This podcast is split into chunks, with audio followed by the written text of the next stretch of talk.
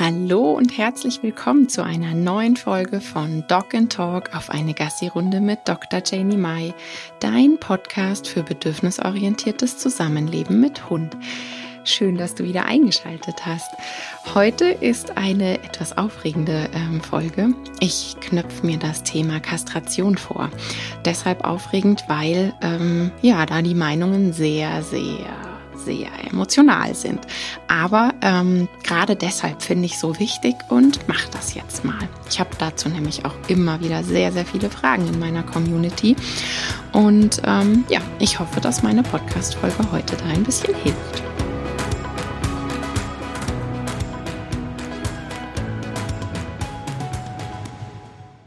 Vorweg, es gibt nicht die eine Sache, die man macht und dann wird das Leben leichter. Ich bekomme immer mal wieder die Anfrage, hey, mein Hund ist so hibbelig und wuselig und der ist irgendwie ganz anders und der verhält sich in den und den Situationen so krass.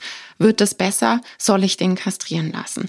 Und ähm, also zum einen ist natürlich sowas, wenn man das per E-Mail mit Ja oder Nein beantworten würde, so weit weg von ähm, ordentlicher Beratung und für den Hund natürlich auch völlig unfair. Also Verhalten entsteht niemals im luftleeren Raum. Es ist ein absolutes Gesamtsystem. Ich habe immer so ein bisschen das Beispiel, man geht ähm, einkaufen für ein großes Gericht, was man kochen möchte und ähm, hat ganz viele Zutaten im Einkaufswagen. Und genauso darf man sich äh, Verhalten vorstellen. Es hat ganz, ganz viele Zutaten. Da passieren viele Sachen, ähm, auch leider immer wieder viele Sachen, die wir gar nicht so wahrnehmen oder mitbekommen, weil ja der Hund natürlich vielleicht nicht direkt reagiert ähm, und wir nicht so genau hinschauen und ähm, der Hund einfach Sachen aufsaugt, die wir ja gar nicht so mitbekommen. Genau, also das Wichtige ist, Verhalten ist ein Gesamtsystem und wir können jetzt nicht sagen, eine Kastration ja oder nein würde das oder das verhindern oder verändern. Also ja, es ist eine einzige Sache und wirklich ein Baustein. Natürlich, Hormone sind in diesem ganzen Baustein, ähm, in diesem ganzen System ein Baustein und deshalb müssen wir sie uns natürlich auch anschauen. Aber im Gesamtkontext. Und das ist mir ganz wichtig.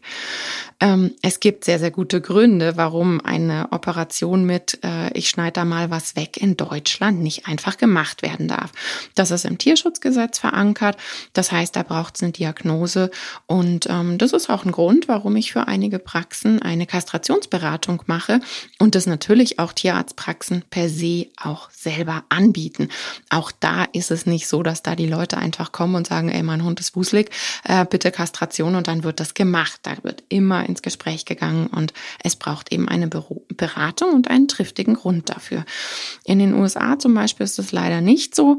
Dort gibt es Frühkastration auch den Trend, dass man Hunde wirklich schon kastriert vom Züchter holt mit acht, neun Wochen. Äh, ja, leider. Äh, mehr sage ich dazu mal nicht. Und ich bin froh, dass es bei uns in Deutschland eben im Tierschutzgesetz verankert ist unbedingt eine Kastrationsberatung buchen. Das ist mein riesiger Tipp. Also wenn du aus dieser Folge eine einzige Sache mitnimmst und jetzt gleich abschaltest, bitte mach eine Kastrationsberatung, wenn du darüber nachdenkst, soll ich das machen, ja oder nein. Ich finde das so wichtig, dass man alle Dinge, die wirklich dann weitreichende Folgen haben oder auch lebenslängliche Folgen für den Hund haben, dass man das mit einem Gefühl macht von, ich fühle mich jetzt mit Wissen ausgestattet und bin wirklich so klar in meiner Entscheidung, dass ich nicht ein Jahr später Bauchkrummeln deswegen habe. Und alleine deshalb würde ich es unbedingt machen, dass man sich selber besser fühlt. Und ähm, ja, der Hund hat es natürlich auch verdient, dass man solche Entscheidungen mit Wissen und Klarheit fällt. Ähm, wo kann man sowas äh, buchen, eine Kastrationsberatung? Bei, ich würde mal sagen, jedem guten Verhaltensberater, Verhaltensberaterin und auch in gut geführten Tierarztpraxen. Ähm, wenn ich mir also das Verhalten so anschaue, dann ist wichtig, dass mir klar ist, es gibt immer ein vor dem Verhalten und nach dem Verhalten. Und wenn wir uns auf das davor konzentrieren, Klar, ich rede immer von diesem Summationseffekt, der ist ganz wichtig. Ich muss mir da wirklich ähm, die Frage stellen, was war alles davor und was kann eben auch Summation sein, was dann zum Verhalten führt. Und das ist ja der Bereich, wo der Mensch ganz genau hinschauen kann und auch Ver Veränderungen vornehmen kann. Ähm, wobei ich hier auch immer finde, man muss Grenzen betrachten und da in diesem Familiensystem, um dem, um das es geht, auch wirklich schauen, was ist fair für alle Beteiligten. Ich kann ja nicht sagen, nur weil ich hier in der Einöde lebend ähm, die und die Möglichkeiten hätte und durch mein Wissen und meine ähm, Trainingserfahrung und so weiter und so fort, kann ich ja nicht verlangen, dass das jede Familie so umsetzen kann. Ähm, schon alleine die Trainingsbasis und naja, jeder Alltag, jedes Familiensystem sieht einfach anders aus. Von daher auch wieder so ein bisschen, wie sagt man so schön, die Kirche im Dorf lassen. Das muss für alle Beteiligten fair sein, eben auch für die Menschen, die ähm, sich ja ganz, ganz viel Mühe geben. Und ähm, gerade wenn ich bei Familien merke, die tun alles und probieren alles umzusetzen, was ich ähm, naja, was ich da so reinbringe und wenn dann, wenn wir an Grenzen angekommen sind, die halt aus familiären Gründen sind oder aus persönlichen Gründen sind, kann ich ja die Leute nicht ähm, irgendwie schlecht machen, nur weil ich es anders könnte. Also das finde ich auch immer ganz wichtig, dass wir ähm, in der Beratung von Hunden ja bitte auch zu den Menschen fair sein müssen und schauen müssen, was ist da überhaupt machbar. Aber das wäre wichtig, dieses davor, Vorverhalten anschauen und eben wirklich gucken gemeinsam, was können wir da verändern. Gerade in der Kastrationsanalyse sollte man eben auf den Stress und den Summationseffekt, von dem ich immer spreche, ein großes Auge werfen, ähm, bevor eine Operation im Raum steht. Wobei heutzutage ja wirklich auch die Beratung dahingehend, dass man dahin wenn es bei den Rüden ähm, um, um die Rüdenkastration geht, dass man erstmal den chemischen, die chemische Kastration, also den Chip setzt. Die chemische Kastration sollte da vorausgehen. Das ist so ein Probeschuss und hat auch noch andere Gründe, aber da mag ich in der Folge jetzt gar nicht so ins Detail gehen. Ähm, genau, also die, dieser Hintergrundstress in der Familie, der sollte sich angeschaut werden, weil da kann man wirklich ähm, dem Hund helfen. Und nur zu sagen, durch eine OP wird's weniger Stress, klar, aber der ganze Hintergrundstress bleibt ja. Also, hm. ich gehe jetzt mal so nach und nach die Argumente ab. Das erste Argument, was so gegen die Kastration immer wieder auftaucht, ist, ja, aber die Hormone, die Geschlechtshormone sind doch der große Gegenspieler vom Stresshormon Cortisol. Das stimmt, so ganz platt gesehen. Aber auch hier kann ich ja im Körper mir nicht ein System raussuchen und dann das immer wieder hervorholen, weil auch hier ist es ein Gesamtsystem. Wenn ich nämlich sage, der Rüde ist die ganze Zeit extrem gestresst in der Umwelt. Der hat keine Hobbys mehr, der spielt nicht mehr, der ist nicht an Leckerlis interessiert, der ist nicht an Futter interessiert und der hat eigentlich als einziges Hobby, zack, Nase auf dem Boden, ich sage immer ganz frech, Chickies checken und Pipi schlecken. Ähm, und wenn der sonst keine Hobbys hat, hat, sich auf nichts einlässt, auch keine Spielkumpels hat, ähm, dann hat der doch aufgrund seiner Geschlechtshormone Stress. Das heißt, ähm, das Stressfass füllt sich wegen der Geschlechtshormone. Da hilft mir dann nicht zu sagen, ja, aber die Geschlechtshormone sind ja der Gegenspieler vom Stresshormon. Ähm, wenn das Geschlechtshormon aus Schlag ist für das Stresshormon. Also ich hoffe, ihr versteht, was ich meine. Ähm, ich kann da nicht einfach so ein plattes System mir raussuchen und dann sagen, fertig. Auch hier wieder bitte, bitte unbedingt das Gesamtsystem angucken. Denn hey, das macht doch extrem Frust, wenn ich die Haustür nicht aufschließen kann und nicht machen möchte, machen kann, was ich möchte und nicht einfach mal äh, zu der nächsten äh, läufigen Hündin rennen kann und die begatten kann, wenn ich das die ganze Zeit möchte. Das ist wirklich ganz wichtig, dass man sich das klar macht, wie viel Frust das macht. Und hier ist mir auch wieder wichtig, diese Geruchsbelästigung, die wir einfach haben, weil wir wohnen nicht in Kanada, wir leben nicht in Kanada. Ich hatte in der Folge erklärt und bin darauf eingegangen, wie extrem sich das Leben für unsere Hunde mittlerweile verändert hat, wie eng alles geworden ist. Und ja, tatsächlich spätestens seit letztem Jahr durch die ganzen sogenannten Corona-Hunde oder Corona-Welpen ist es ja noch enger geworden. Und der Geruchsradius von unseren Hunden wird so auf diese fünf Kilometer gesetzt, wobei natürlich das hat extreme, massive Alters- und auch ähm, Rasseunterschiede. Aber im Gro kann ich sagen, wenn ich in der Frühs Fenster kippe, ähm, dann ist mein Hund da den Gerüchen ausgesetzt und dann hat er eventuell Stress, weil halt in der Nachbarschaft oder im Umkreis von fünf Kilometer irgendwo eine Hündin gerade in der Standhitze ist. Oder auch umgekehrt, die Hündinnen, ähm, das heißt ja nicht um Grund, äh, ohne Grundläufigkeit, wenn ich das mal kurz sagen darf. Es werden immer da die Rüden so negativ hingestellt. Das heißt Läufigkeit, weil die Hündinnen eben auch abhauen. Und die ähm, riechen und wissen auch sehr, sehr genau, welche Rüden unkastriert sind. Das nächste große Argument, das ist alles gar nicht natürlich, das hat sich die Natur so nicht überlegt. Eine Kastration ist völlig unnatürlich und das darf man nicht machen. Wenn ich es ganz kurz sagen darf, dann wäre meine Antwort bitte ab nach Kanada, weil ähm, wir leben halt nicht auf einer Farm, wo man erstmal eine Stunde mit dem Auto irgendwo langfährt, bis man den nächsten Menschen trifft, sondern, wie ich es vorher gesagt hatte, in absoluter Enge, ähm, überall Hunde. Das geht halt einfach nicht. Ja, ähm, dieses Argument mit, das ist nicht natürlich, das müssen wir bitte sofort abhaken. Das ist völlig unfair, das ähm, zu benutzen, weil es nicht passend ist. Nächstes Argument. Die Angst wurde viel, viel größer und das Jagdverhalten wurde extrem stark. Hm. Mein Argument ist da immer die Torte der Wahrheit, die ich auspacke. Ich gehe da mit den Menschen, ähm, die dann bei mir sind, immer in, ja, so, sozusagen in eine Traumreise und frage dann sehr, sehr genau und bohr nach, wie war das denn in der ersten Welpenzeit? Wie war der Hund denn so circa mit 20, 25 Wochen, wenn es so eine Spooky-Phase gibt? Wie war der Hund denn in der anfänglichen Pubertät? Ähm, weil wenn mir dann gesagt wird, ja, da hatte der Hund da schon Angst und ja, stimmt, da hat er auf Geräusche reagiert und da war das und das, es lässt sich wirklich immer wieder deutlich sehen, dass die Angst und auch Jagdverhalten vorher schon deutlich da war.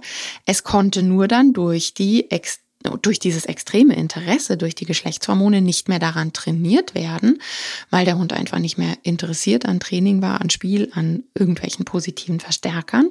Und ähm, dann haben wir diese Tortenstücke überlagert durch dieses hormonelle Verhalten.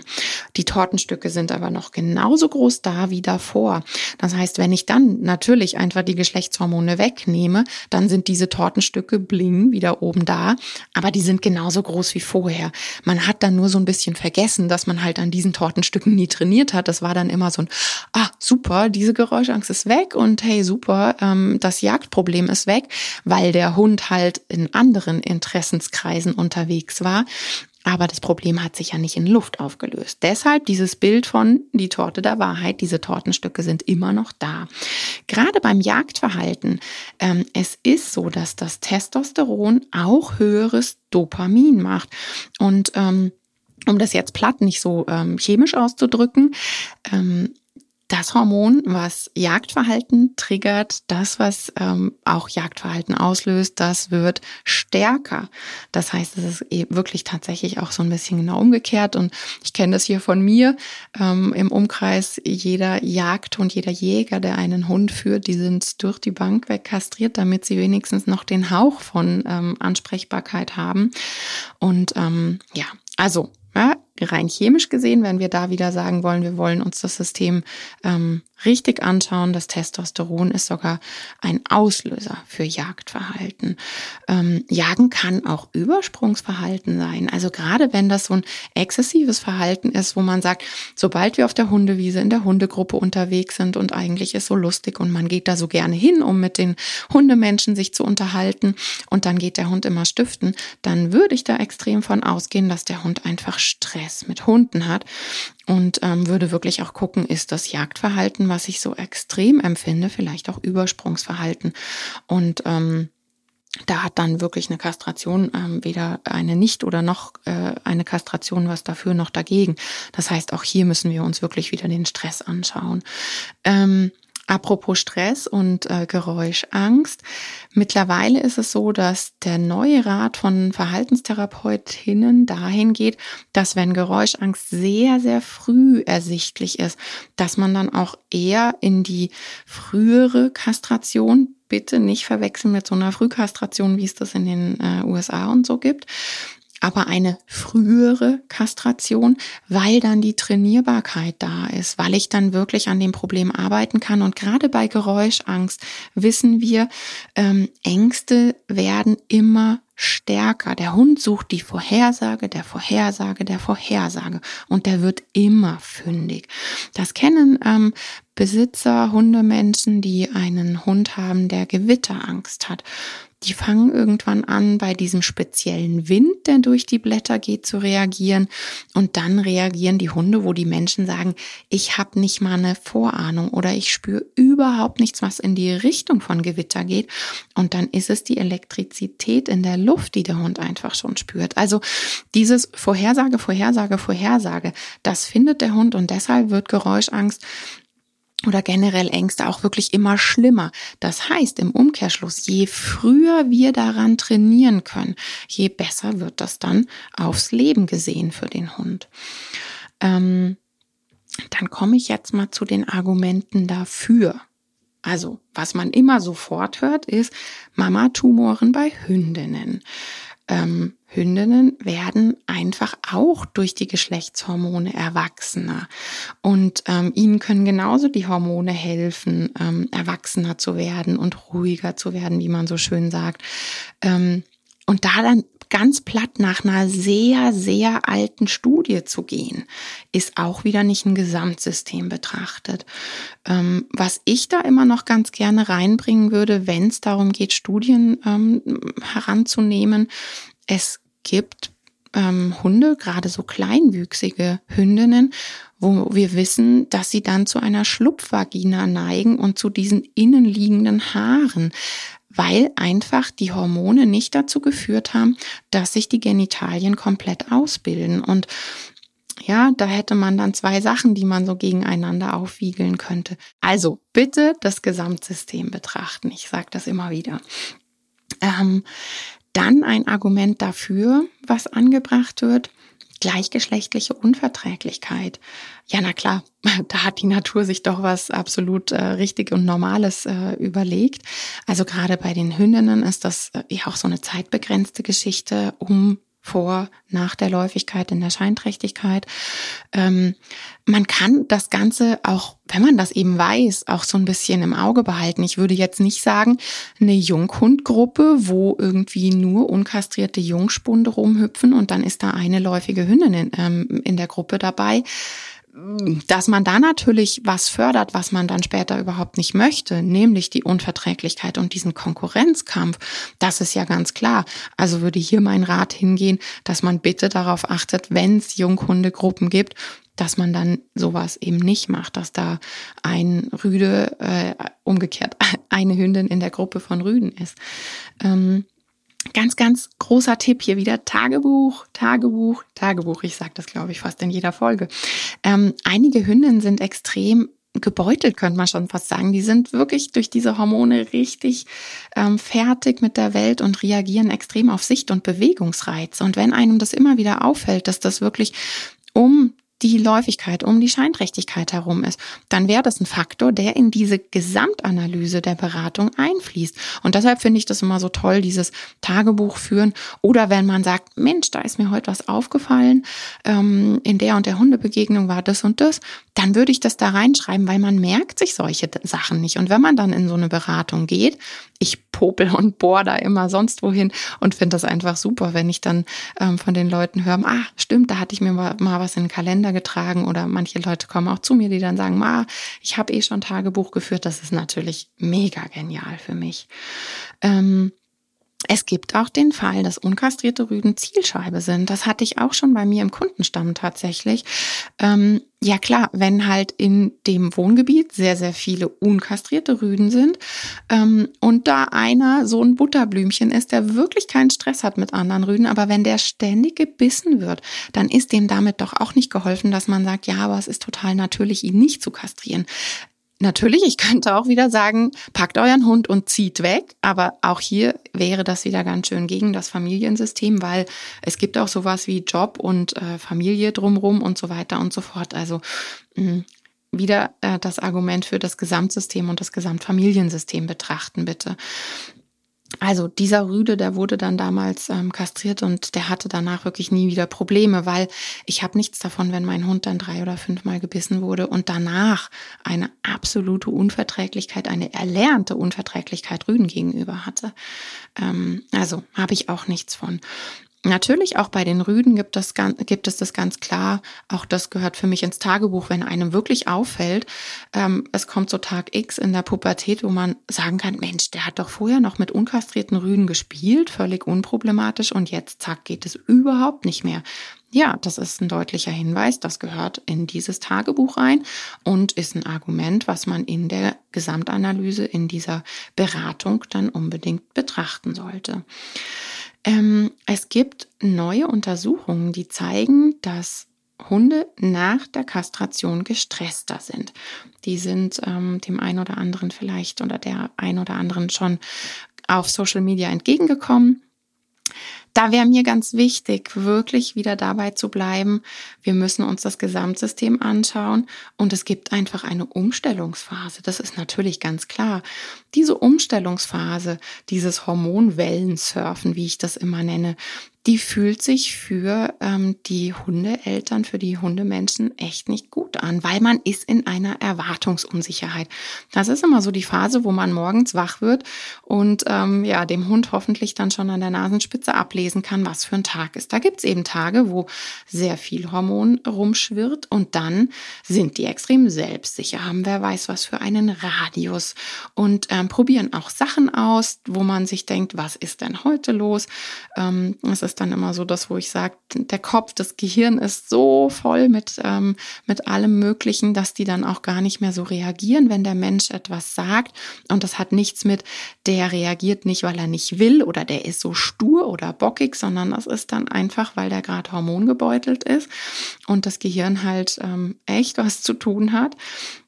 Und in dieser Phase ähm, passiert dann am nächsten Tag oder am übernächsten Tag ganz oft das Umgekehrte, so dieses Zack, Boom, Hormone in den Keller Unsicherheitsphasen, viel Gekläffe. Dann höre ich immer wieder, dass mir die Menschen sagen, ja, da kläfft auf einmal im Halbdunkeln Leute an oder der Klassiker, wenn die Mülltonne abends vor der Tür steht, die den Tag davor noch nicht da stand. Und das sind dann wieder Hinweise dafür, dass so dieses Hormonwellensurfen stattfindet. Und das ist für die Menschen echt nicht schön, weil man kann sich nicht vorbereiten. Man weiß dann immer nicht, welcher Tag ist heute. Und an dem einen Tag könnte man einen Ausflug mit dem Hund machen oder vielleicht auch ähm, irgendwelche Trainings machen und am nächsten Tag geht es wieder überhaupt nicht. Das ist ja ungut, verstehe ich vollkommen, aber diese erste Pubertätshormonwellenphase, ähm, das ist eben auch eine Hormonumstellung.